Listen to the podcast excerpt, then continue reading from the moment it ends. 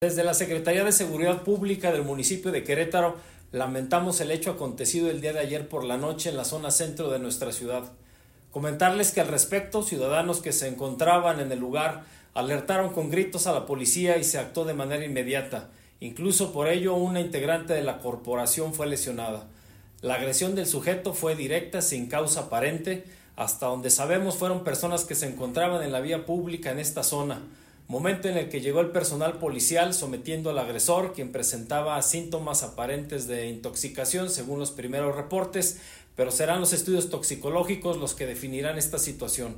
La presencia policial se incrementó en esta zona y en otras más de la ciudad por la temporada. Sin embargo, la agresión fue intempestiva, inusitada, con una acción, pero con, también con una reacción que permitió la detención. Reiteramos nuestro compromiso de seguir trabajando en beneficio de la ciudadanía.